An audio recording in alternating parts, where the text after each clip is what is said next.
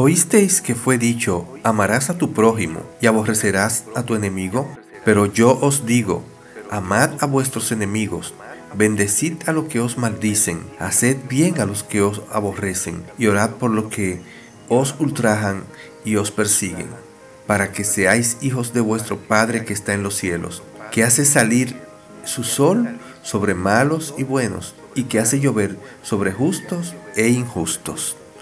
Mateo 5, del 43 al 45.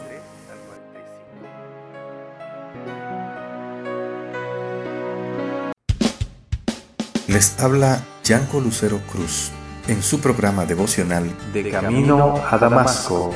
Un encuentro con Jesús que cambiará su vida para siempre.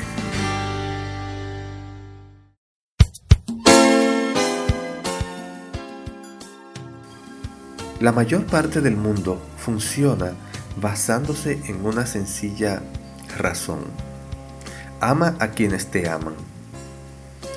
En esa cosmovisión, las personas solo establecen relaciones cuando pueden obtener algún beneficio. Ese tipo de relación tiene un fin egoísta y por eso, si una relación deja de proporcionar lo que se espera, simplemente pasa a otra relación. El reino de Dios no funciona de esa manera. Jesús nos llama a amar a quienes sienten odio contra nosotros. Nos da un ejemplo tomado del clima cuando cae la lluvia, se beneficia tanto el malo como el bueno. Esa es la llamada gracia común de Dios. Es común porque Él la extiende a todos. Esto no significa que Dios apruebe todo lo que sucede en la tierra.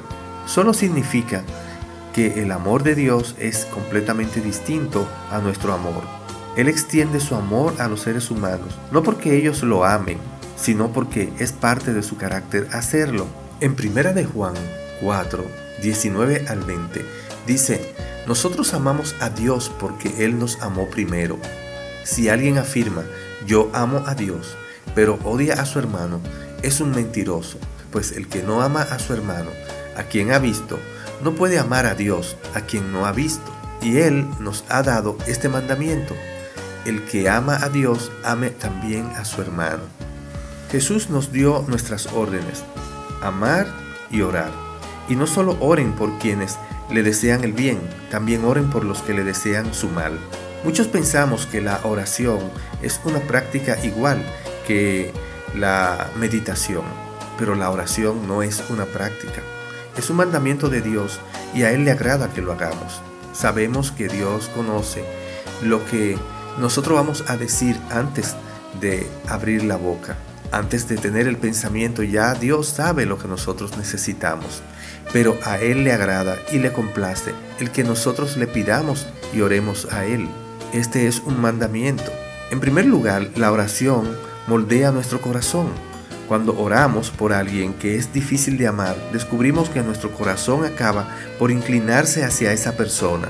La razón es simple, es difícil odiar a alguien a quien pedimos que Dios bendiga y ayude. En segundo lugar, la oración expresa nuestro amor. La oración es una de las mejores formas de expresar amor por alguien. Le pedimos al Dios del universo que ejerza su poder en beneficio de otra persona, para bien de ella. Es algo muy fuerte. Así, Dios quiere que nosotros amemos a nuestros enemigos y oremos por ellos.